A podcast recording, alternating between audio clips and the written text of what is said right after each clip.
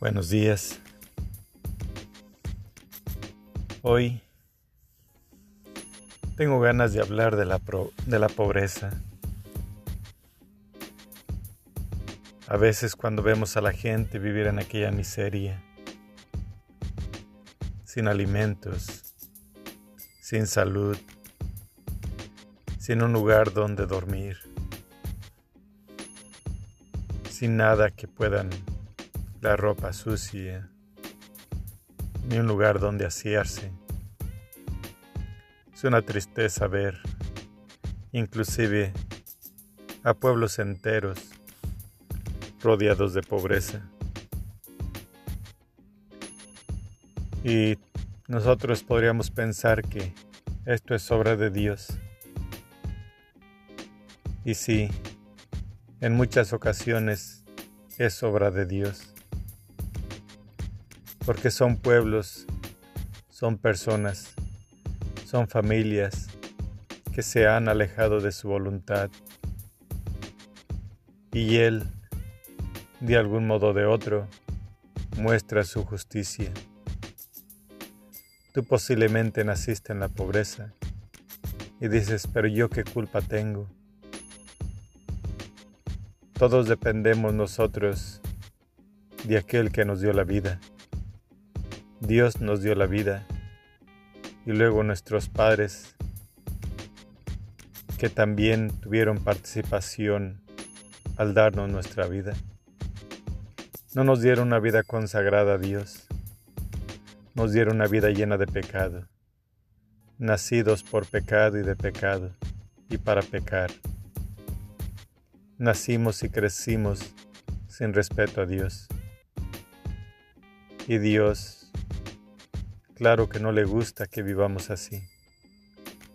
En ocasiones, Él detiene la lluvia y las bendiciones para que no haya alimentos sobre las tierras, se vuelven estériles. En otras ocasiones, manda gobiernos duros que aunque el país tenga abundancia, el gobierno hace derroche de todas las existencias de los bienes materiales y a la gente la esclaviza, la humilla, la castiga, la mata, pero no comparte nada de lo que hay. Todo esto muchas veces Dios lo permite para dentro de estas personas a veces traer un corazón nuevo, abundante, lleno de la gracia de Dios, para que pueda mostrarles el amor porque los corazones duros de las gentes hay veces que ni en la pobreza aún así se atreven a buscar a Dios. Viven en la pobreza y viven maldiciendo cada momento, cada rato, cada persona. Eso no es una pobreza, eso es un pecado y una maldad absoluta. Ese es un infierno en las que personas que viven allí no viven porque no conocen a Dios, sino porque están viviendo un infierno desde antes de su muerte. Porque las personas que son pobres son madres que no tienen para comer, pero que cuidan a sus hijos y les dan cada tortilla, cada taco que ellas obtienen para él. Trabajan para sus hijos esa es la pobreza. La pobreza es donde hay amor. Y donde hay amor es donde Dios nos quiere. Allí aquel hijo en la pobreza está recibiendo amor de Dios. Y allí es cuando vienen las bendiciones de Dios. Allí es cuando logran los corazones ver el, en el sacrificio de esta madre el amor de Dios y es donde crecen los niños y predican la palabra de Dios.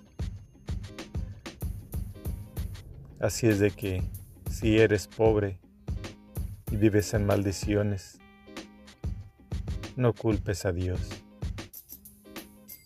porque es lo que tú mereces. Pero si tú eres pobre y amas a tus hijos, a tus amigos, a tus vecinos, Tampoco culpes a Dios, porque tú eres la representación digna de Dios. Tú estás dando amor y cultivando flores hermosas, agradables a la vista de Dios, las cuales serán llenas de todas las virtudes que Dios nos da. Que Dios nos bendiga a todos. Adiós.